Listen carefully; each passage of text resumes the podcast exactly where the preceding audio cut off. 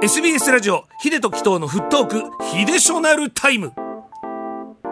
さあ、えー、毎回私が好きなことを話させていただいております。コーナーヒデショナルタイムでございます。本日は限られた時の中でと、はい。これあのご存知の方もたくさんいるでしょう。あの、愛さん。ピンときました。はい。愛さんの限られた時の中で。中で。まああのその曲を聴いた時にあって思ったのが本当にまさに今まあ、この J2 を戦っている岩田そして清水この状況だなと思ったんです、で歌詞がまたいいじゃないですか。一人じゃないから、あの歌詞まさにそうだぞと。これまですね結構僕はあのこのコーナーはサポーターの方に向けてが多かったんです、でも今回はまあ聞いてはいないでしょうけど選手の方にちょっと語りたいとか伝えたいってことで、本当にねもう一人じゃないんだと。もうこの番組やっててどれだけサポーターの皆さんがチームを愛してやまないかと。まあご主人も本当に愛されてるわけですよ。はい。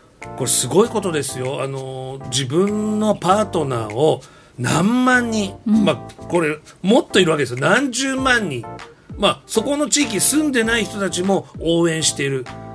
こんな幸せなことないじゃないですか。ねしびれますよねしびれます。で、あ、これいいなと思ったら、あと残り2試合の時に話そうかなと思ったんですけども、はまあ、いよいよもうラストとはいいうことになって、うんじゃあ、あと1試合が、あの、まあ、残されたのが何ができるだろうっていう、まあ、はい選手の皆さんに私が言うのもおこがましいんですけども、まあ、乾君がやっぱりこう、もうあとはもうなんかね、泣いても笑ってもだからみたいな感じで、とん。にかく思いっきりやるだけですよ。もうそれしかないと思ってて。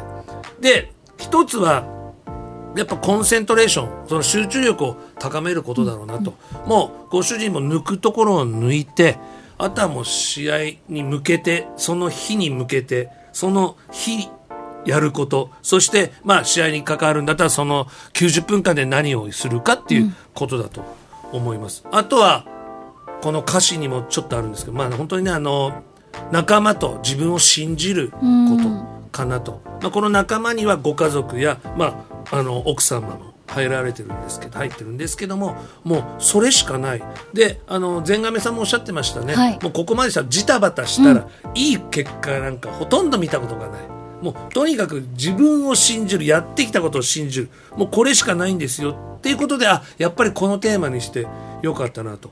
ですからもう選手の皆さんまあ聞いてるかどうかわからないですけどももうとにかく自分自身仲間を信じて集中力を高めて決して一人じゃないんですよと。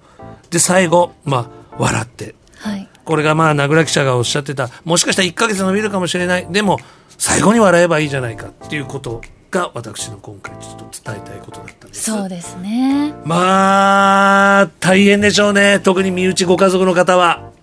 より。まあそうですね。うちは特にあれですけど。エミリーがまあね。いつも通り。っていう感じなんですけど。ね。まあ本人がねや自分でコントロールしてくれるのでうちは。うん。何も見せないでやってくれるので、うんうんうんうん。私に何か影響ということはないですけど、うん。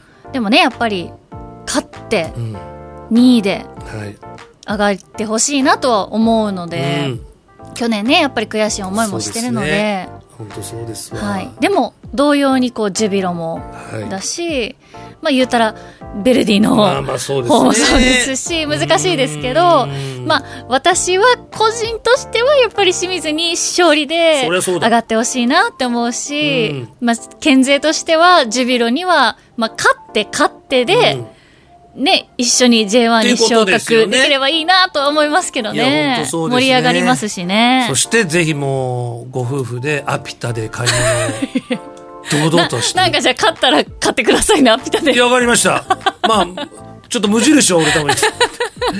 はいということでございますけど。まあでもね本当にあのまあ泣いても笑ってもでございますから、えーぜひですね選手の皆さんあのー楽しんでいただくっていうと、まあ、それはそれでかもしれないけど、まあ、痺れるこの瞬間っていうのはそうそうないので、そうですね、えーサッカー選手として、えー大切に過ごしていただけたらなと思います。